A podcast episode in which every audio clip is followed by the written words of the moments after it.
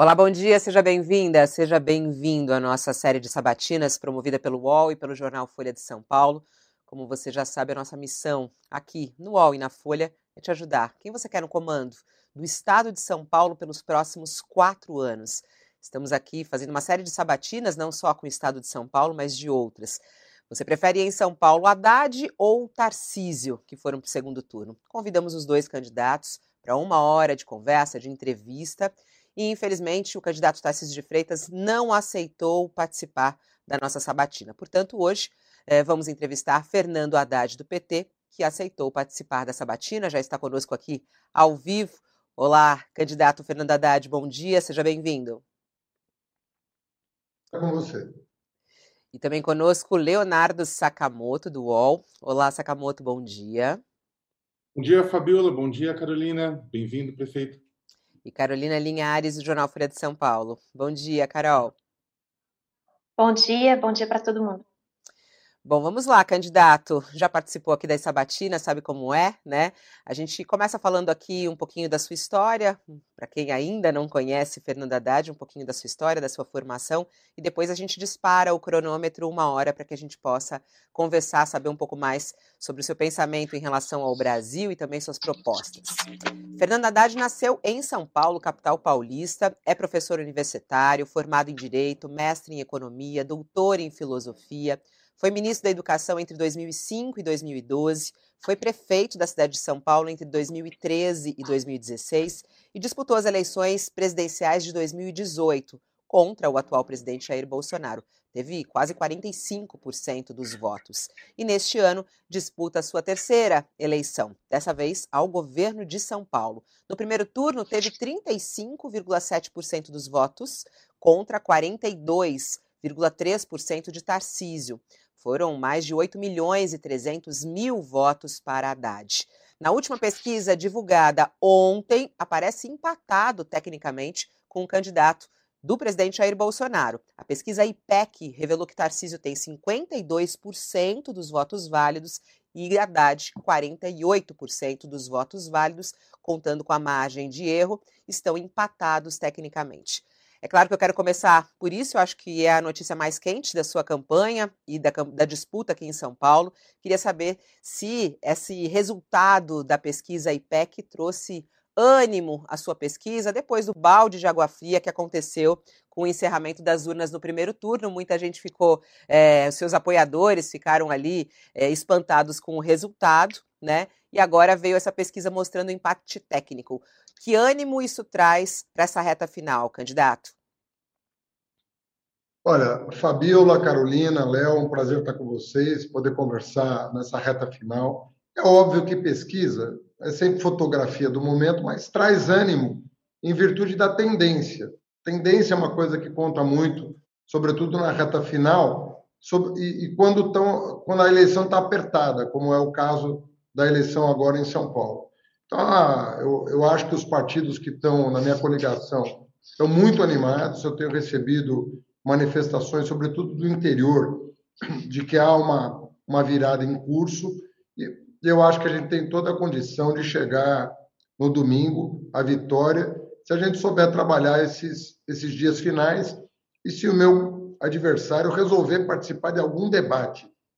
Porque eu sei que ele está recusando sabatina, recusando entrevista, recusou três debates, SBT, é, Record e, e Cultura. E eu acho que o mínimo que ele deveria fazer, ele que mudou há seis meses para São Paulo, o mínimo que ele deveria, por respeito ao eleitor paulista, era se apresentar. Eu tive um debate com ele na Bandeirantes educadíssimo. Todo mundo elogiou o clima de debate, o clima de confronto de ideias, então, não, teria, não tinha razão nenhuma para se furtar a participar desses eventos. Eu lamento o fato dele ter desaparecido. Eu espero que na quinta-feira ele compareça à Rede Globo, pelo menos, para dar uma satisfação para o eleitor de São Paulo.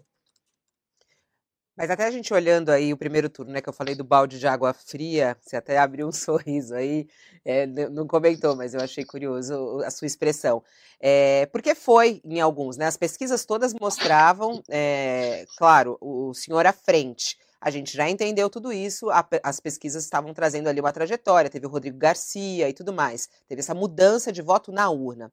É, no entanto, uh, todas as pesquisas até aqui mostram uma diferença, inclusive Datafolha, o último Datafolha dá 10%, 10, 10 pontos percentuais de diferença.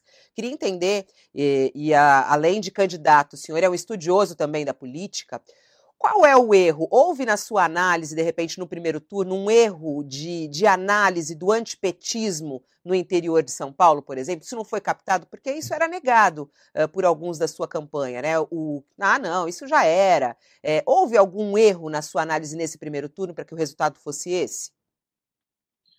Não, o que houve, na minha opinião, né, e aí é uma opinião mesmo, porque a gente não me debrucei sobre os números todos, porque eu estou em campanha. Mas eu acho que houve uma migração de votos do Rodrigo para o Tarcísio na última semana. Eu acho que o Rodrigo errou na avaliação de que poderia ir para o segundo turno, não no lugar do Tarcísio, mas no meu. E, tá, e, na minha opinião, esse erro que ele cometeu foi um erro fatal da campanha dele.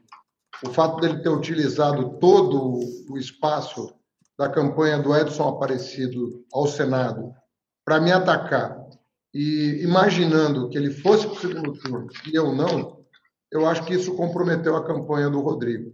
Eu, na verdade, eu era minoritário na minha campanha. Eu queria ir com o Rodrigo para o segundo turno, porque eu achava que para a eleição presidencial era melhor ir com o Rodrigo do que com o Tarcísio. É, porque a gente eliminava o risco do, de São Paulo cair nas mãos do Centrão, que é o que está em jogo nessa, nessa campanha. Imagina você o estado mais importante da federação ser governado pelo republicanos do Edir Macedo, pelo PTB do Roberto Jefferson, pelo PL do Valdemar da Costa Neto, pelo PP do Ciro Nogueira, tá, estaríamos muito bem arrumados né? se essa tragédia acontecesse. Então, eu esperava que o, o Rodrigo fizesse um outro tipo de campanha. Mas, pensando melhor depois, lendo reportagens de junho, julho, eu acho que a, a aliança do Rodrigo com o Tarcísio já estava já tava pré-agendada. Parece que houve um encontro, inclusive, da cúpula do PSDB com o próprio Bolsonaro em junho.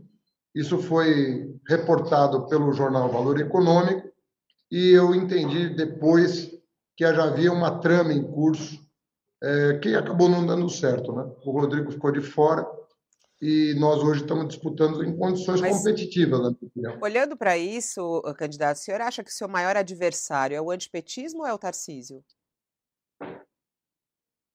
Olha, eu não consigo fazer muito bem essa divisão, porque hoje a, a rejeição ao Tarcísio cresceu muito. E cresceu por razões, por, por questões propositivas.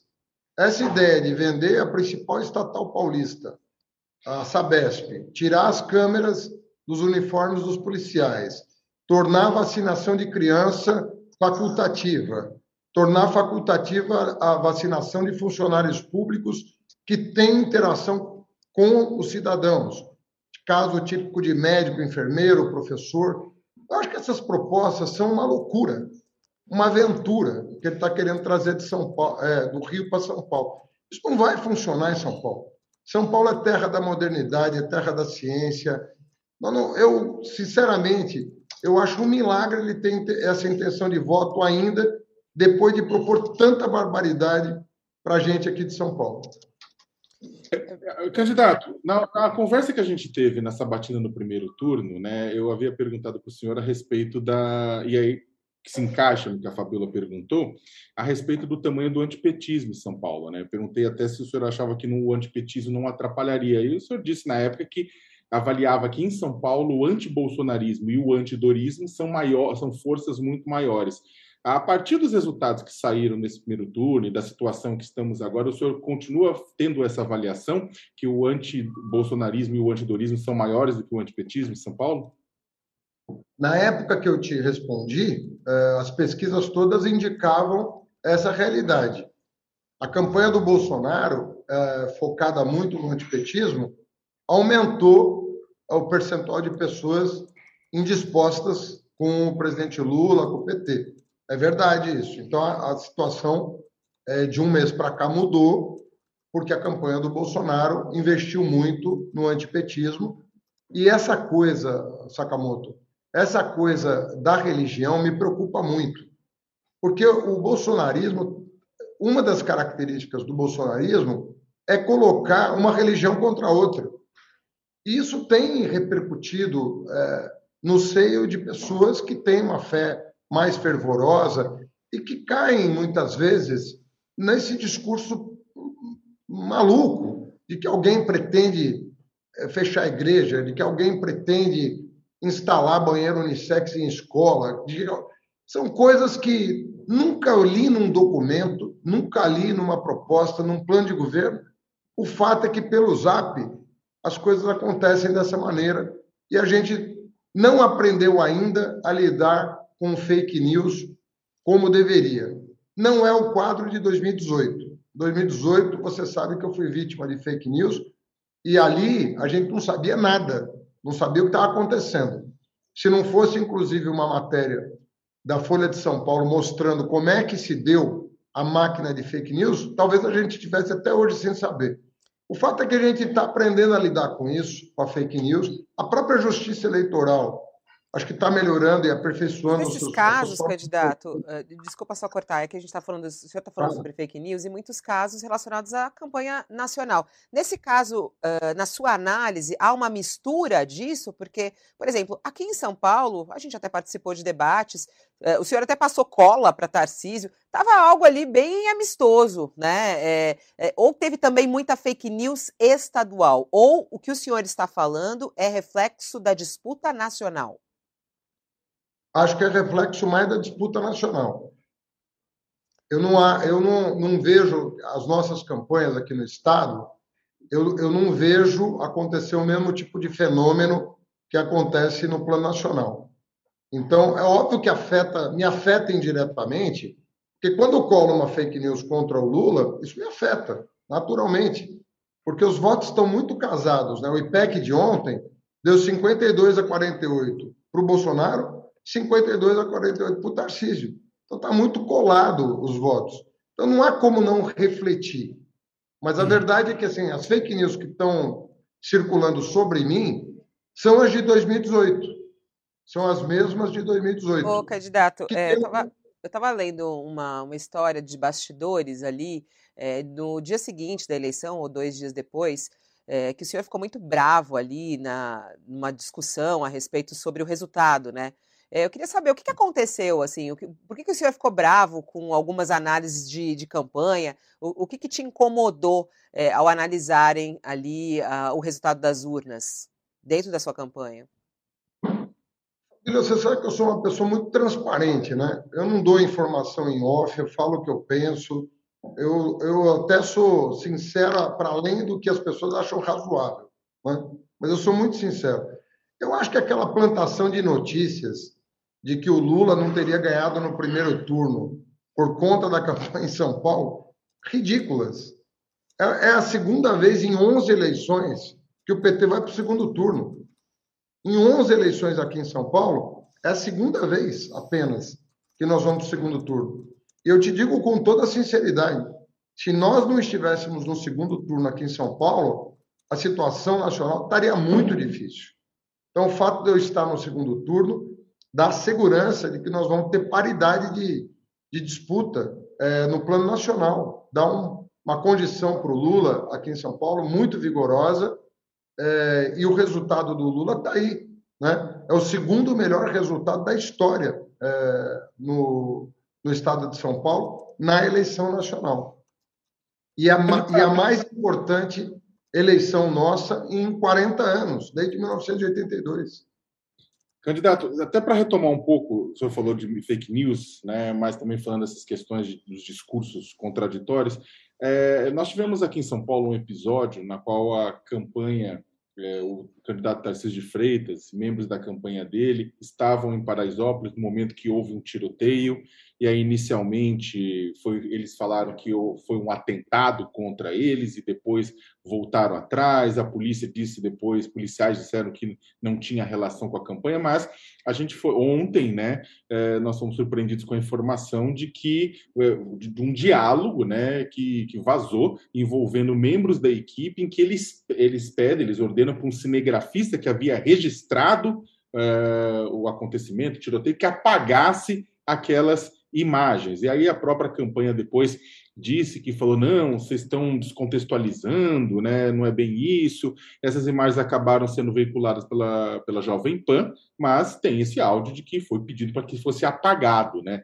E a campanha Sim. disse que houve um erro de interpretação, tudo isso mais. Como é que o senhor avalia esse episódio?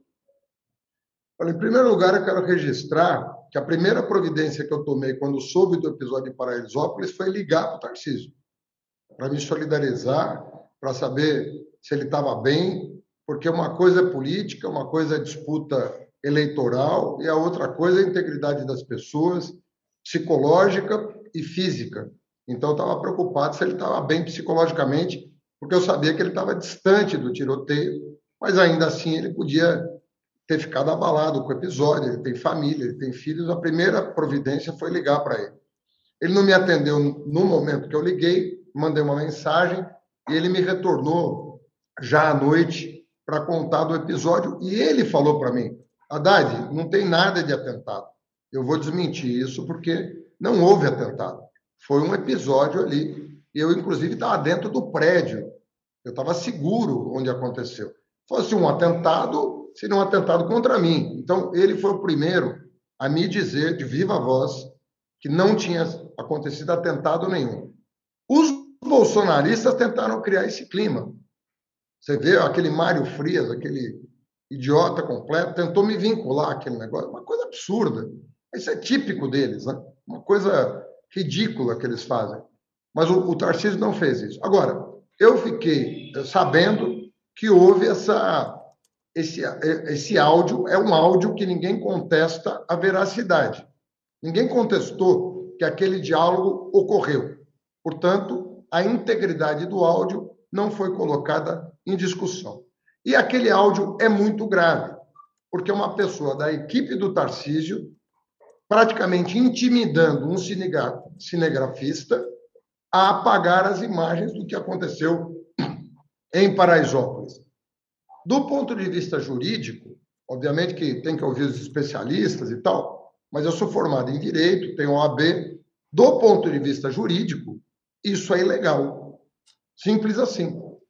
Você tem que preservar os elementos que permitam à investigação policial chegar à verdade. Você não pode. A sua avaliação foi uma destruição de provas, então? A equipe, a equipe do Tarcísio mandou destruir provas do que havia acontecido? Na minha avaliação, o profissional que intimidou, porque o cinegrafista, cinegrafista não ia fazer isso né? Nenhum cinegrafista apaga uma imagem que ele registrou. Ele é um profissional da notícia. Ele vai apagar uma imagem que ele registrou?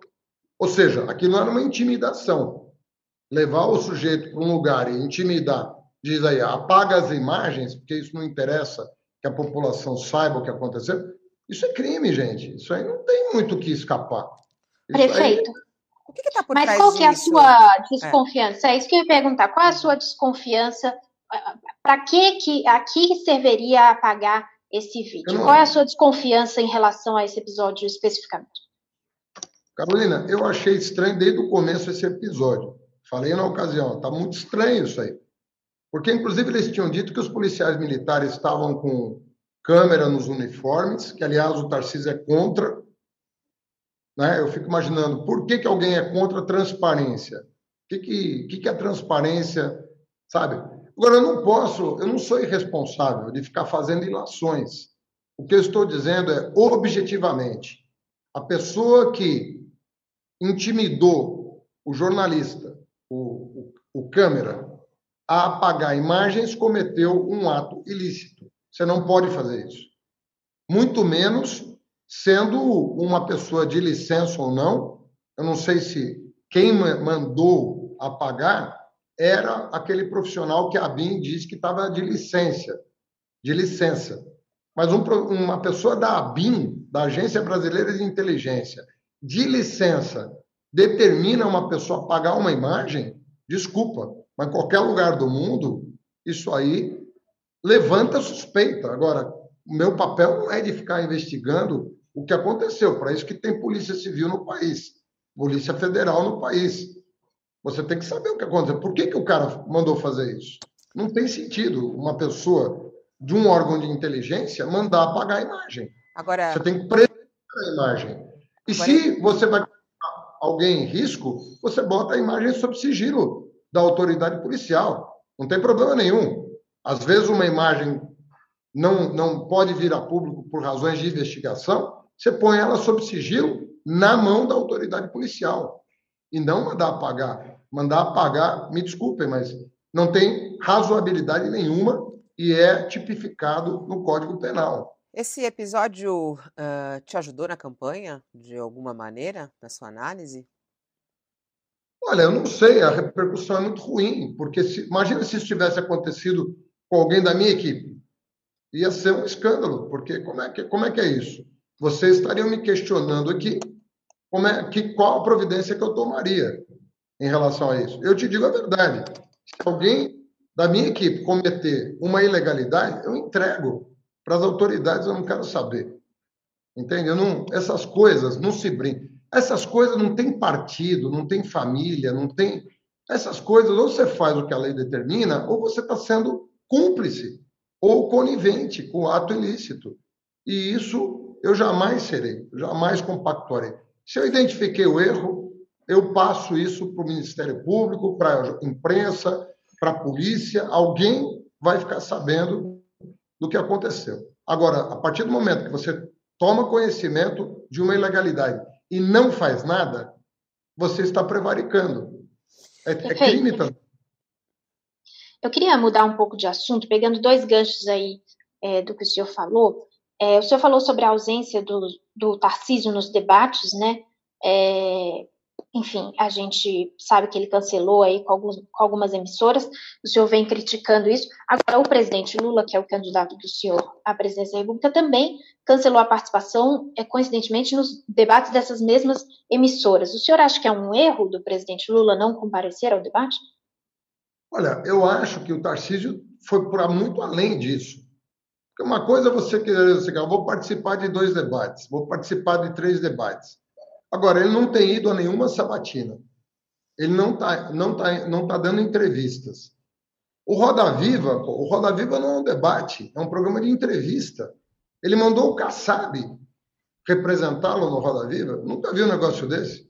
Olha, eu não vou, mas eu quero espaço para o Kassab que me apoia. O Kassab vai mandar no governo dele? Quem é que vai mandar no governo dele? Ele não é daqui. Ele não conhece as pessoas daqui. Ele não conhece os bairros daqui, ele não conhece as ruas daqui, ele não conhece as cidades daqui. Vai mandar quem para o debate? Eu achei ridículo o cara mandar o Kassab para falar bem dele lá no Roda Viva. Qual é o medo da pessoa participar do Roda Viva? Mas o, o problema, então, é não participar das sabatinas, mas os debates, tudo bem, é isso? Eu acho que o problema é o conjunto da obra, Carolina. Ele, depois do debate da Band, ele desapareceu. E ele é uma pessoa recém-chegada ao Estado de São Paulo. O, o, papel dele é se apresentar. Ele não tem 50 anos de vida pública como o Lula. Ele tem seis meses de vida pública. Ele nunca participou de uma eleição. Ele quer ser governador do maior estado da federação sem nunca ter morado aqui, sem nunca ter matriculado um filho numa escola daqui, sem nunca ter trazido a esposa para cá. Ele não tem a menor ideia do que é o estado de São Paulo. Ele não sabe o que é o Butantan, ele não sabe o que é a USP, ele não sabe o que é a Unicamp, ele não sabe o que é a Polícia Militar Paulista, a Polícia Civil Paulista, ele não sabe o que é a Sabesp, ele não conhece esse Estado. A obrigação dele é se apresentar para o Estado, ele quer ser o primeiro mandatário de São Paulo. E não se apresenta, ele quer pegar o vácuo do bolsonarismo e se tornar governador do Estado sem nunca ter aparecido aqui. O candidato Agora, já falando. falando é, desculpa. A gente tá dele, comportamento dele não, não são razoáveis. Mas ele se diferencia do Bolsonaro, na sua análise? Porque alguns falam isso, né? É, o Tarcísio está com o Bolsonaro, mas ele não é igual a Bolsonaro. Alguns é, colocam ele assim: é, ele, é, ele é menos bolsonarista, né? É, do que o próprio do que o Bolsonaro, claro. E aí chama atenção até algumas declarações de voto, né? Por exemplo, a gente pega o ex-governador José Serra, declarou voto a Lula e declarou voto a Tarcísio, dando a entender justamente isso. É, como é que o senhor analisa esse posicionamento, por exemplo, de José Serra e outros que apoiam Lula, mas apoiam Tarcísio no estado de São Paulo? O Tarcísio é menos bolsonarista ou não? Olha, eu até acreditava que fosse, mas eu não acredito mais. Porque é o seguinte: uma coisa é o que você pensa, e o Tarcísio tem informação técnica para saber que é errado tirar a câmera de policial, que é errado não vacinar uma criança ele tem formação para saber disso. Se você trouxer ele para uma sala fechada e falar, Tarcísio, abre o jogo, ele vai dizer para você, não, tem que vacinar. Sim, câmera no uniforme policial é um recomendável, porque diminui a letalidade, inclusive de policiais. Ele sabe. Agora, ele está se dispondo a um papel. Esse é o perigo. E ele vai ficar, ficaria, se eleito, mais refém ainda das forças que o apoiam, porque ele não tem o menor lastro no estado de São Paulo. Nenhum lastro. Então, o problema dele não é o que, que no íntimo ele pensa, o problema é o que ele está disposto a fazer para chegar ao poder. E ele está disposto a se desvirtuar para chegar ao poder. O que, na minha opinião, é tão grave quanto ser o Bolsonaro. É fazer o que o Bolsonaro pensa sem sequer acreditar nisso como são os casos que eu estou citando. É, são coisas absurdas, não são coisas razoáveis que estão em disputa. São coisas absurdas. Você vai parar de vacinar contra poliomielite, contra paralisia infantil? Ah, é liberdade individual. Como assim? As pessoas estão numa escola, tem 30, 40, 50 alunos por sala de aula. Ah, o professor pode ou não se vacinar? Como assim? Ele vai conviver com crianças com jovens. Do que, que nós estamos falando? São Paulo não pode cair. Né? É uma aventura isso aqui. Candidato. Esse cara é um aventureiro. Candidato, a... desculpe. Candidato, a, a, gente foi surpreendido também no domingo pela, por um, por, pelo, pelo ataque do ex-deputado Roberto Jefferson a uma equipe da Polícia Federal que tentava prendê-lo na sua residência em Comendador. É eu sempre esqueço o nome, já é Gaspariano, Rio de Janeiro. E aí o que acontece é o seguinte, ele, o, a avaliação do candidato Tarcísio de Freitas foi que ele sugeriu, inclusive, numa entrevista à Rádio Bandeirantes, que Roberto Jefferson enfrentava, ele criticou a ação, mas sugeriu que ele enfrentava problemas de saúde mental, ou seja, que o ato do Roberto Jefferson teria sido um ato é, deslocado ou relacionado a um descompensamento. Eu queria que o senhor avaliasse, né? O senhor concorda com o candidato Tarcísio? O senhor acha que isso que não foi uma questão de saúde mental, que foi uma questão é, premeditada? Como é que o senhor avalia é, a resposta tanto de Tarcísio quanto de Bolsonaro a esse episódio? Sakamoto, ele é médico para dar um laudo de laudo psiquiátrico, psiquiátrico para o Roberto Jefferson. Ele é médico para falar de vacina. Do que, que ele está falando? Ele não é médico. Ele tentou escapar pela tangente, ao invés de condenar uma pessoa que tem na dispensa. Você tem arroz, feijão, sal, açúcar na tua dispensa, né? O cara tem uma granada na dispensa dele. Três granadas. Tem um, um policial que eu soube ontem, eu não pude apurar a veracidade da informação, mas eu soube ontem que uma das pessoas vai ter que passar por uma cirurgia, porque um estilhaço da granada parou na cabeça do policial que estava cumprindo uma determinação judicial. Ele não estava lá fazendo outra coisa. Estava cumprindo uma determinação, sua obrigação legal. Uma pessoa que tem granada em casa merece algum tipo de defesa, algum tipo de atenuante. Olha, às vezes a impressão que me dá é que nós estamos vivendo dois universos. O universo do Tarcísio que não é paulista, que não sabe do que está falando, e a realidade. A realidade é a seguinte: um sujeito que é presidente de um partido, que apoia o Tarcísio, de quem ele se diz amigo em vídeo, uma pessoa que ele respeita muito. Ou ele respeitava esse cara até outro dia. E agora ele está chamando o cara de louco? Sem laudo pericial. Quer dizer, como é que é isso, entendeu? Eu acho que nós temos que baixar a bola, baixar a bola. Nós temos aí três, quatro dias para a eleição. Vamos nos tranquilizar, a gente fazer conta do que, que nós estamos falando. Nós estamos falando de um sujeito que recebeu um policial federal com uma granada na mão. Mas, é por exemplo, a possível, a possível eleição de Tarcísio de Freitas em São Paulo, é só isso que eu quero entender, candidato. É, qual é o risco de, de, dessa situação que a gente está falando, né? Porque muito está sendo interpretado sobre essa atitude de Roberto Jefferson como um desrespeito às instituições. Como é que você recebe a Polícia Federal na sua casa com granadas e 50 tiros de fuzil, né? E, e, isso é o que até hoje uma reportagem do UOL mostra, dentro dos grupos de Telegram dos bolsonaristas, fala que essa é uma atitude que tem que ser replicada, né? É, que deve ser seguida. Alguns dizem isso, grupos mais radicais, né? Eu queria só entender qual é a ligação que o senhor faz com Tarcísio de Freitas exatamente. Há algum risco nesse sentido para o Estado de São Paulo? Quer dizer, caso Tarcísio de Freitas seja eleito neste domingo, qual é o risco que São Paulo vai correr em relação a isso, a essa extrema direita radical? O Tarcísio não vai mandar. Ele não vai governar o Estado de São Paulo. É isso que vai acontecer, Fabio. Ele não tem a menor condição de governar esse Estado um Estado que ele não conhece, um, um Estado que ele não vai conseguir compor com as forças políticas para dar respaldo ao que precisa ser feito. Um governador, um prefeito, um presidente, um ministro toma decisões difíceis. Não é como ele disse ali. Ontem ele falou de Paraisópolis, depois que ele não conseguiu negar a veracidade do áudio, ele disse, disse assim: deve ter sido sob, num momento de pressão. Pressão é o que ele vai sentir a vida inteira governando São Paulo. Vão ser momentos de pressão o tempo todo. Quem vai mandar? Quem vai mandar, então? Se ele não vai mandar no Estado, quem vai mandar? O Centrão que vai mandar. O Centrão é que vai mandar.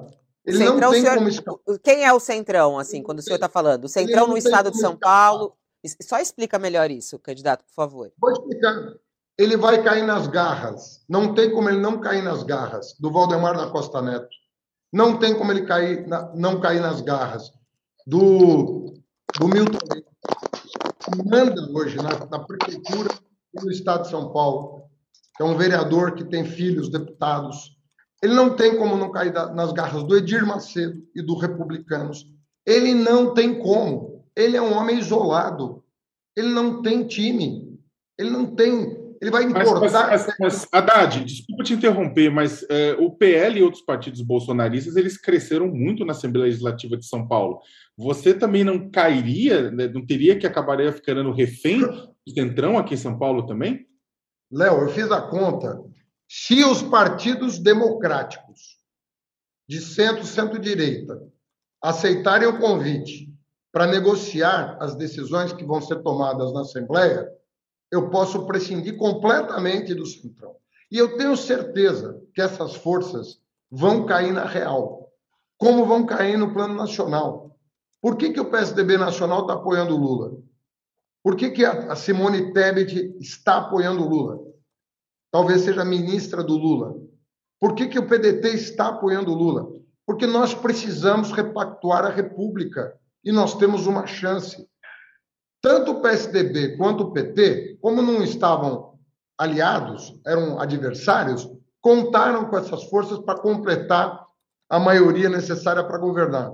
Hoje, nós temos uma situação diferente, em que essas forças, que é o rebotalho da ditadura, chegaram ao poder e estão transformando esse país num um país autocrático e fundamentalista. Se a gente não entender os riscos que esse país está correndo e não unirmos as forças que promoveram a redemocratização para fazer uma transição, eliminando isolando o extremismo, nós vamos cometer um erro muito grave. E você viu o discurso do Lula na PUC?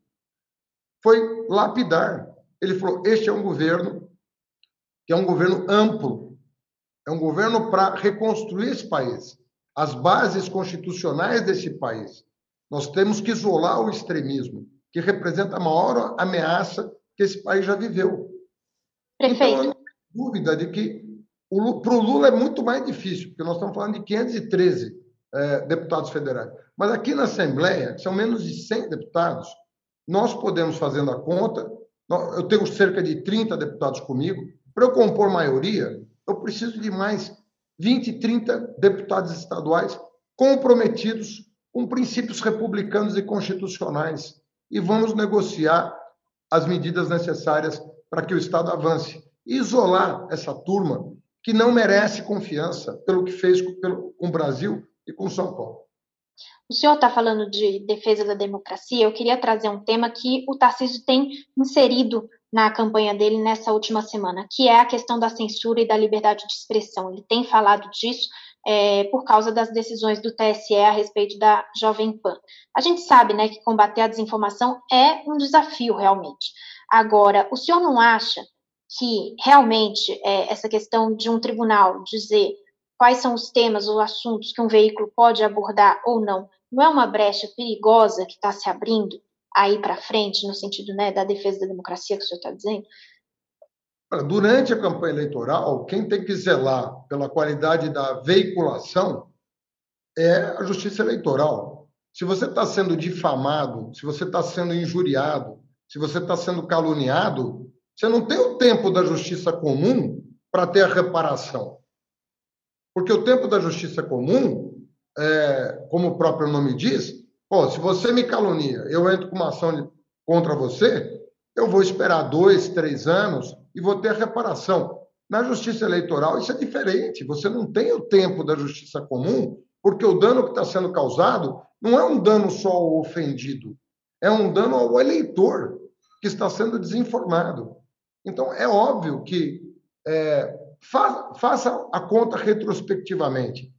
Se eu pudesse ter evitado aquelas barbaridades que falaram sobre kit gay, sobre mamadeira, sobre absurdos, coisas com as quais eu nunca tive contato, e eu não tive tempo é, de recorrer à justiça, porque a justiça não estava aparelhada para me proteger e proteger o cidadão.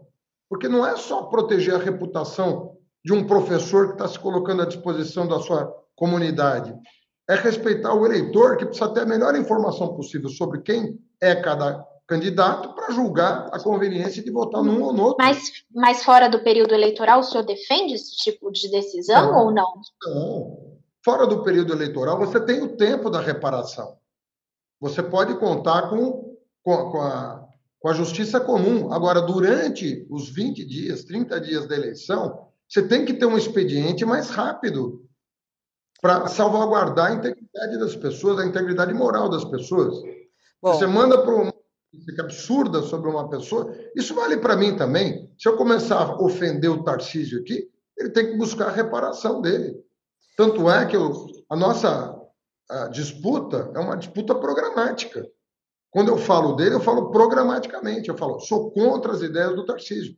Eu sou contra a questão das câmeras que ele está dizendo, eu sou contra vender essa bestia, eu sou contra... Eu digo exatamente o que eu sou contra e os riscos que ele representa para São Paulo, que ele desconhece por nunca ter morado em São Paulo, por nunca ter educado um filho em São Paulo, por nunca ter aberto uma empresa em São Paulo. Nunca, nunca. É, o, o, senhor disputou a eleição com o Bolsonaro, né? A gente está nessa reta final e a gente tem falado aqui, o senhor já trouxe o assunto nacional várias vezes, então eu vou trazer também. É, o senhor acha que tem risco do Bolsonaro ser reeleito?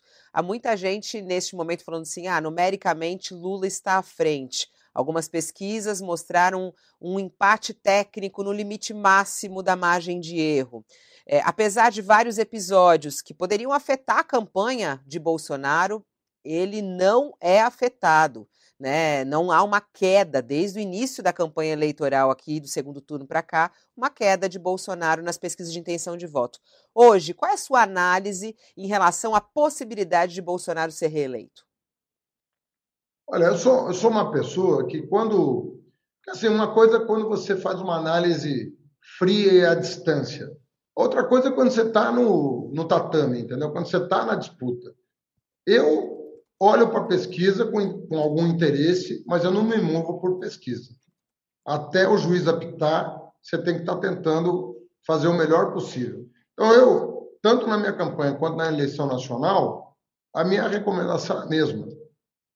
Defenda suas ideias, vira voto, milite, lute pelo que você acredita, lute pelo país dos seus sonhos, pelo estado dos seus sonhos. Então, não, não me fiaria em vantagem numérica, até porque é apertada, 53, 54, não é uma, uma coisa, não é 60, 40. Então tem que trabalhar e trabalhar. Quer dizer, o risco, o risco é alto, é isso? Uh, candidato, porque é, eu, até a gente estava conversando com o Marcelo Freixo recentemente aqui, foi muito interessante a conversa com ele, né? Porque também ele não está mais disputando, fica mais à vontade para falar sobre isso. E ele dizia: a gente é surpreendido com esse bolsonarismo que é, domina metade do país. O que está acontecendo, apesar de tudo que é divulgado? É, eu queria muito te ouvir sobre isso, né? Porque sei também das suas análises, dos seus estudos, como entender esse fenômeno. Olha, a extrema-direita, ela em geral cresce no momento de crise econômica e de meios de comunicação é, novos. As redes sociais é um fenômeno muito novo.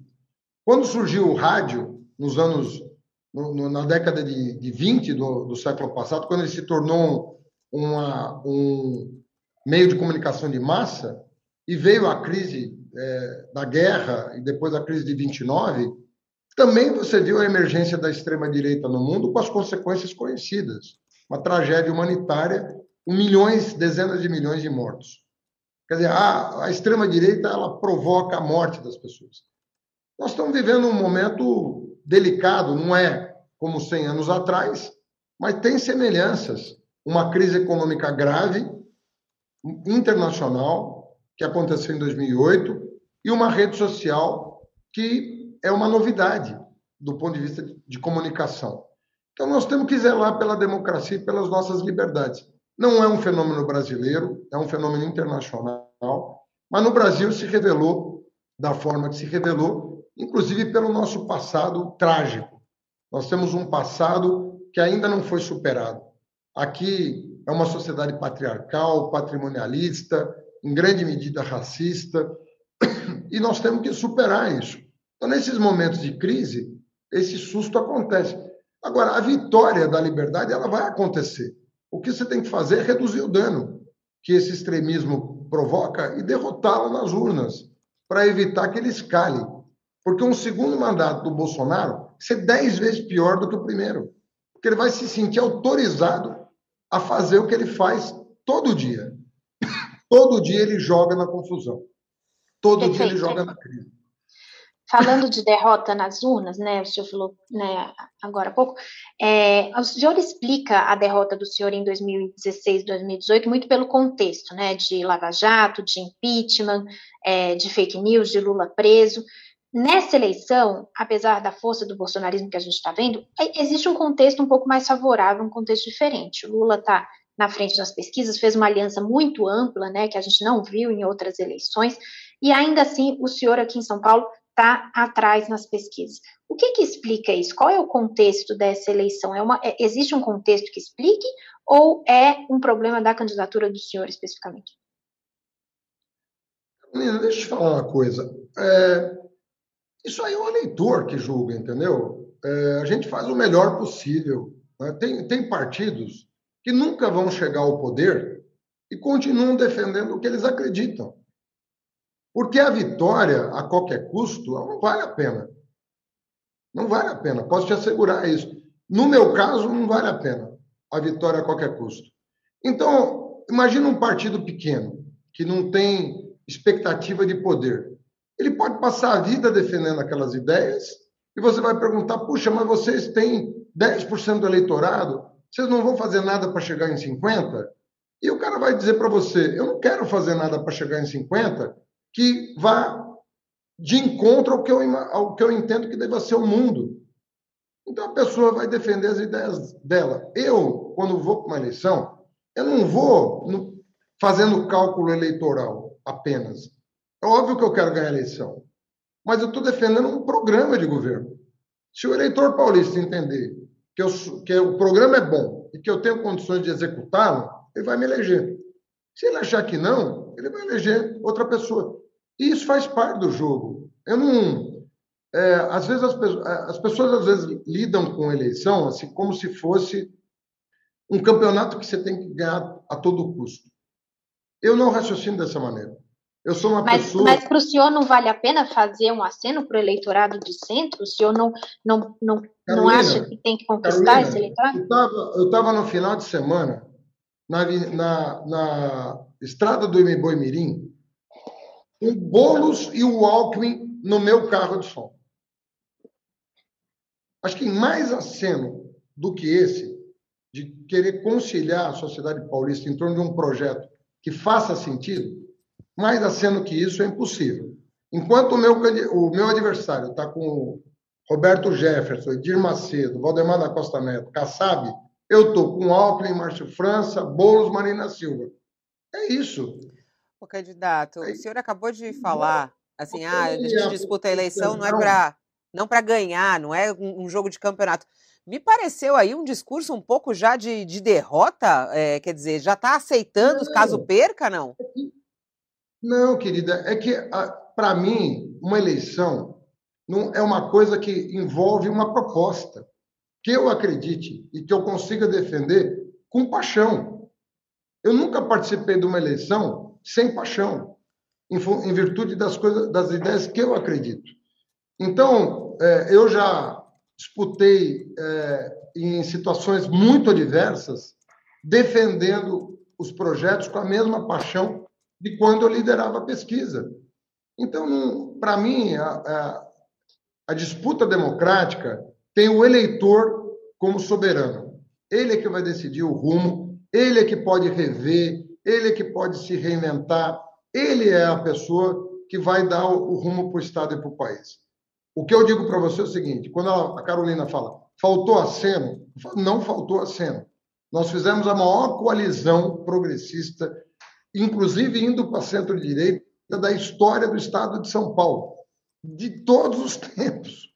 É, uma, é um palanque que enche os olhos mas o que, que o senhor acha que falta, então? Porque o senhor diz, eu tenho a melhor proposta, eu tenho o melhor time, eu acenei para o centro, eu estou com o Lula que está na frente, Mas quer eu, dizer, eu, tudo favorável, e o senhor atrasa as pesquisas, o que, é que falta? Papel responder.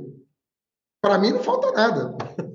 Tanto é Mas que eu vou 13. Mas o, o senhor, o candidato que tenta ganhar, teria que tentar responder essa resposta. 13 para presidente. Eu posso te garantir isso. No domingo eu vou votar 13 para governador e 13 para presidente, com muita convicção, mas muita convicção. Agora, você que é analista hoje, eu estou de férias da Universidade Não, o senhor, o senhor, que é cientista político, eu estou perguntando o que, que falta para vencer. Eu estou de licença. Haddad, deixa, eu entrar, deixa eu entrar, deixa eu entrar numa outra. Deixa eu entrar numa outra questão, até porque eu estou vendo aqui nosso tempo está correndo, né? Tá, estamos chegando já para a reta final da, da nossa conversa. Queria falar, perguntar alguns pontos de programa, né? Abrir alguns pontos de programa, de propostas, né? Ah, uma matéria do, do, nosso colega Carlos Madeiro aqui no UOL apontou que nos últimos quatro anos o número de brasileiros cada, no cadastro único entre em situação de extrema pobreza, ou seja, miséria, aumentou 10 milhões, né? Agora nós temos 49 milhões nessa pobreza o que dá 23% da população brasileira. Em São Paulo, especialmente, você tem, você tem um, um, dois levantamentos nesse sentido. Você tem um da, da, própria prefeitura que afirmou que entre janeiro e julho deste ano, os primeiros meses, aumentou em 10% o número de paulistanos em extrema pobreza, e ah, os mesmos responsáveis pela rede de segurança alimentar que apontaram que o Brasil tinha subido 19 milhões em 2020 para é, 33 milhões de pessoas passando fome neste ano, apontam que São Paulo tem 7 milhões de pessoas passando fome. Qual que é, como fome é uma coisa que não pode esperar, qual que seriam as suas medidas emergenciais para atuar no combate à fome dos paulistas? Léo, o modelo econômico brasileiro de seis anos para cá está errado. Nós estamos afundando a sociedade brasileira, imaginando que arroxo salarial em cima dos pobres vai aumentar o lucro dos ricos que vão investir mais. Eles não vão investir mais. Simplesmente porque eles não têm para quem vender. Eles estão aumentando os lucros? Sim. Estão embolsando dinheiro ao invés de investir. O mercado interno brasileiro está diminuindo, Léo. O modelo está errado. Quando eu falo que eu vou repor as perdas do salário mínimo paulista, e o salário mínimo paulista em janeiro vai para R$ 1.580, é disso que eu estou falando. Quando eu falo que vou diminuir o ICMS da carne, da cesta básica, é disso que eu estou falando. Eu estou ampliando o orçamento da base da pirâmide, porque é ela que vai fazer a roda da economia girar. Não tem auxílio emergencial, auxílio Brasil, que resolva esse problema. Não vai resolver. Muita gente achava que o Lula era mágico porque tinha inventado o Bolsa Família. O Bolsa Família foi um item de um projeto econômico que envolvia valorização do salário mínimo, envolvia PAC, envolvia plano de desenvolvimento da educação, envolvia obras de infraestrutura no Nordeste, transposição, cisterna, luz para todos. Não era um item. E a direita... Na verdade, o que, que você está me. Desculpa te interromper, mas nesse sentido, o que, que você está colocando, na verdade, eu estava querendo saber mais do que o candidato ao governo do estado de São Paulo, Fernando Haddad. Eu falei do salário mínimo paulista. É, mas falei é. do IMS da carne da cesta básica. Falei do projeto de reindustrialização do Estado. Nós temos que fazer uma reforma tributária em São Paulo, até para pressionar o governo federal, a, o Congresso Nacional, a votar a reforma tributária no âmbito nacional. Nós estamos perdendo empregos, perdendo empregos. Nós precisamos de uma renda básica de cidadania para quem está abaixo da linha de pobreza. O governador tem que se envolver com a população em situação de rua, senão deixou de ser um assunto exclusivo de prefeito, como sempre foi. O governador tem que chamar os prefeitos à responsabilidade. Nós estamos com um problema de ensino médio no, no, em São Paulo gravíssimo. Os jovens estão evadindo do ensino médio, precisam voltar para o ensino médio, ainda que seja pela concessão de uma bolsa, ou de uma poupança, ou de um estágio. Nós temos que certificar profissionalmente os jovens que concluem o ensino médio, porque eles estão saindo sem uma profissão. O Estado de São Paulo tem o Instituto Federal que eu criei, tem o Sistema S, tem o Centro Paula Souza, isso é base para o desenvolvimento paulista. As universidades USP, Unesp, Unicamp têm que se aproximar do setor produtivo, colocar o conhecimento produzido aqui para a reindustrialização do Estado. Nós temos que nos unir à indústria 4.0 em relação ao meio ambiente, em, em relação ao carro híbrido, em relação a placas de células fotovoltaicas, energia eólica, nós temos fazendas para produzir energia sustentável, nós temos que investir em pesquisa para extrair o hidrogênio do etanol e produzir energia elétrica, nós temos que combater o greening das, da citricultura que está consumindo os pés de laranja do nosso estado. Eu passo aqui três dias falando para você o que tem que fazer, Léo. Eu tenho Falou. um programa com 120 páginas explicando detalhadamente o que nós vamos fazer. O meu adversário nem sonha com o que eu estou dizendo, porque ele não sabe do que eu estou dizendo. Ele nem pode participar dessa batida, porque não teria o que te responder. Eu tenho 25 anos de docência na Universidade de São Paulo, estudando direito, economia, filosofia, antropologia, história, geografia, para servir o meu Estado, para servir o país. Eu dialogo com todas as comunidades científicas do Estado, com todas as lideranças comunitárias do Estado. Eu conheço um por um dos líderes comunitários desse Estado, da moradia, do meio ambiente, da ciência, da tecnologia, do que você quiser. E eu estou disputando com um sujeito que mudou agora para cá. O candidato. Pegar... Tem muita gente tem muita gente aqui na nossa audiência, chegam várias perguntas interessantes. Tem uma aqui que eu achei até curiosa. Ah, porque agora o senhor falou várias coisas, né, do seu, dos seus projetos, né? Mas o Felipe Seibel pergunta assim: ele também é candidato a ministro, querendo saber se há alguma possibilidade, caso o senhor não vença em São Paulo, caso Lula vença é, nacionalmente, o senhor vai ser ministro? Olha, essas coisas, eu, eu para mim, eu quando visto uma camisa, eu tô, eu tô no, tô no campo jogando um campeonato, tá certo? O meu campeonato é campeonato paulista. Eu quero ganhar o campeonato paulista da eleição. Nós nunca ganhamos o campeonato paulista. Nós já ganhamos o Brasileirão, já ganhamos o Paulistano, nós nunca ganhamos o campeonato paulista. Eu estou jogando o campeonato paulista. Até domingo, eu estou obcecado pela vitória do Campeonato Paulista. Nós não temos esse título. Eu quero esse título. Eu acho que São Paulo vai melhorar muito, abrindo Mas, as portas. Tá, do... é, com certeza, esse, esse é o assunto, está disputando. Mas caso haja possibilidade, aceitaria ser um ministro do, Fabiola, nunca conversei sobre esse assunto com o presidente Lula. Estou te dando a minha palavra. Isso teve na Porque todo mundo está achando que você vai ser ministro agora da economia, que não vai ser da educação. Há essa possibilidade? Então, então eu quero dizer para você que todo mundo tem que pensar que eu vou ser governador, porque é o que eu estou batalhando para ser. Mas deixa, deixa eu fazer a pergunta tá de um jeito diferente. Então, se o senhor perder, o senhor gostaria de ter um papel é, no governo? Carolina, porque... você me faz essas perguntas. Você, você, sempre encontra um jeito de fazer uma pergunta que eu não, eu não posso te responder. Você pergunta, ah, se você perder a eleição, por que porque, você... Porque o, o, governo Lula né, vai ser um governo de aliança ampla, enfim, vai ser uma experiência interessante esse governo Lula. Certamente o senhor que dedica a sua vida à vida pública vai querer participar dessa experiência, não vai? Carolina, em primeiro lugar, eu tenho uma esposa que tem uma carreira na Universidade de São Paulo, que é professora titular, que fez uma concessão em 2003 e me acompanhou até Brasília, que eu não queria dividir a família, queria que a família tivesse unida. Fomos os quatro para Brasília. Se não fossem os quatro para Brasília, eu não teria ido para Brasília em 2003, porque eu não ia ficar semana inteira distante da minha esposa. São coisas que na segunda eu vou ver. Até domingo eu estou disputando essa eleição. Cheguei competitivo na última semana, que era o que eu queria que acontecesse e convoco as pessoas que estão assistindo. Lute por esse Estado até domingo. Nós estamos há muito pouco, muito pouco, de uma vitória inédita no Estado de São Paulo. E vamos parar dessa coisa de litoral, interior, capital. Somos todos paulistas.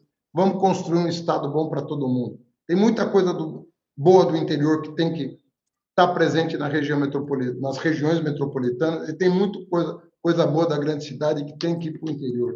Nós temos que democratizar o Estado e acabar com essa coisa de quem é cosmopolita, quem é. Eu tenho metade da minha família no interior. Metade dos meus tios optaram por ficar no interior. Meu pai e dois irmãos vieram para a capital vamos. e três tios ficaram. Eu gosto do Estado todo e nós vamos governar para todo o Estado. Bom, vamos para o Pinga Fogo. Muitas dessas questões você já respondeu, mas é sempre bom a gente colocar aqui. É, contra ou a favor a legalização do aborto? Contra. Contra. Descriminalização da maconha. Contra. Contra. Vai aumentar a tarifa do transporte público? Já está isso nas contas aí? Já está fazendo as contas? Não. Não, não estou fazendo as contas porque eu vou fazer no âmbito do bilhete único metropolitano. Mas vai ter que ter reajuste? Depende do valor da tarifa do bilhete único metropolitano. Concessão de parques públicos à iniciativa privada, contra ou a favor? Ah, isso é caso a caso. Não tem Depende... razão para dar uma resposta genérica, não. Depende do Toda concessão e privatização é caso a caso. Sim. Eu sou a favor de vender, eu sou a favor de vender o CEAGESP e sou contra vender a Sabesp, por exemplo. Já respondeu duas, então, aqui. Inspeção veicular em todo o estado de São Paulo, contra ou a favor? Contra. É a favor de cobrança de mensalidade nas universidades públicas? Contra. Privatização de presídios. Contra. Câmeras no uniforme da polícia. 100% a favor. Contra ou a favor ao aumento né, de posse e porte de armas por cidadãos comuns? Contra. Privatização das linhas da CPTM e do metrô. Depende do caso também, mas do jeito que está sendo feito, contra. Você vende o filé mignon e fica com o osso e não investe na qualidade do serviço. É a favor aumentar o número de ministros do Supremo Tribunal Federal? Contra. Contra. É, Para ligar Santos ao Guarujá, uma ponte ou um túnel? Um túnel. Um túnel.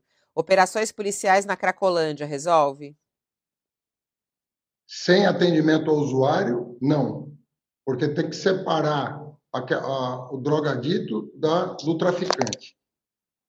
A pessoa que está dependente tem que receber tratamento, teto e frente de trabalho. E nos limite, quando a pessoa colocar em risco a sua própria vida ou a vida de alguém, você pode até pensar na internação compulsória. Mas em casos limites, com laudo médico. Sua melhor qualidade e seu pior defeito? Eu acho que eu gosto de estudar defeito é teimosia. Muito teimoso. Prefeito. Vai, vai lá. Posso emendar uma, uma pergunta? O senhor falou das universidades. Como ministro, o senhor teve uma política de expansão né, das universidades, foram inauguradas várias universidades. O senhor, como governador, pretende criar uma nova universidade estadual ou USP, Unicamp, Unesp está suficiente? Eu me comprometi a que toda, eh, toda a escola, toda ETEC, vai também ter curso superior. E eu vou expandir muito a Univesp. Eu quero que todos os municípios do estado tenham um polo da Univesp instalado. E as ETECs terão curso superior, no modelo do Instituto Estadual. Haddad, ah, tem um ponto que, que, que, vem sendo bastante repercutido, principalmente em, listas, em grupos de WhatsApp, de pessoas, principalmente da periferia, pelo que as pesquisas estão mostrando, que é uma questão específica de segurança pública, que é o estupro. Né? Em São Paulo, de 2019 até hoje, houve um aumento significativo, aumentou em mais de 25% o número de, de, de mulheres é, violentadas sexualmente. Né? Como fazer um combate efetivo a esse crime? Né? Como é que você pretende enfrentar é, esse aumento de estupros? Olha, eu acho que essa pergunta tem que ser muito mais feita, sabe, ao longo do tempo, porque é um, é um drama social é, expressivo, sobretudo em relação a menores. Nós temos aí muitas meninas e meninos, né, que a partir, às vezes até em tenra idade, que são violentados, é, e a gente tem que criar uma rede de proteção da infância e da, da adolescência, criar um ambiente em que as denúncias possam ser feitas contra os abusadores, que muitas vezes são pessoas que são é, próximas dessas crianças e que se valem da confiança dessas crianças para ter o abuso. E no caso da mulher trabalhadora, já adulta, combater é, não só o assédio sexual em local de trabalho, transporte público, é, vias é, urbanas mal iluminadas e tudo mais, como a, a questão da segurança pública estrito senso, que é garantir que as mulheres possam se locomover pela cidade em condição de segurança. Eu acho que o meu plano de segurança pública vai ao encontro disso, com lâmpadas LED, com bases policiais em locais de vulnerabilidade, é, com a Lei Maria da Penha, o Guardião Maria da Penha. Acho que tem várias iniciativas que compõem um, um todo de combate ao abuso contra a mulher e contra a criança. E vai aumentar o policiamento, Haddad, porque a gente, eu moro aqui na região central, a gente também, eu trabalho aqui na, na região central, e é muito maluco, né? A gente não pode sair com o celular na mão. E hoje em dia, nem mesmo no Uber, você consegue usar o celular no, nos carros, né? No táxi e tudo mais, com medo do vidro quebrar. Já, algumas pessoas aqui já tiveram vidro quebrado num carro de aplicativo. O que, que você vai fazer para que as pessoas possam usar o celular nas ruas? O policiamento ostensivo é importante, mas sem a investigação para chegar no receptador, não vai resolver o problema em São Paulo. O problema hoje de São Paulo, o maior problema de segurança pública em São Paulo é a falta de investigação para chegar na organização criminosa. A gente prende em flagrante quando, quando tem sorte de ter um policial próximo, mas não faz a investigação para chegar no aliciador e no receptador dos bens furtados ou roubados. Então, é o aumento do policiamento, mas o aumento da investigação. É disso que a gente pode entender. É tá isso mesmo. Bom, muito obrigada pela sua entrevista. Boa sorte aí nessa reta final. Bom fôlego aí. A gente sabe que não é fácil campanha eleitoral. Estado de São Paulo tão gigante. É, esses próximos dias vai ficar pela capital paulista ou vai ainda para o interior e para o litoral? Não, eu tive ontem em Ribeirão. Hoje eu vou começar à tarde a preparação para o dia de amanhã, né, que é o dia de debate. A gente faz uma discussão sobre temas né, que podem ser abordados. E depois eu devo estar também com o presidente Lula, que tem o debate na sexta, ele deve estar indo para o Rio amanhã. Tem uma, um, tem uma conversa com ele. Mas acho que estamos bem, estamos na reta final. Um ajuda o outro no debate, é isso, Haddad? Ele te ajuda no debate estadual e você ajuda ele no debate nacional? Não, na verdade, não, não é uma ajuda, é uma troca de ideias sobre os temas mais relevantes para o país e para o Estado de São Paulo. O que, que a gente, qual é a mensagem de reta final que, é que a gente quer deixar? Você sabe que debate é um, é um mesmo nesses formatos novos, é, é, um, é um espaço contido, né? Você tem 10, 15 minutos.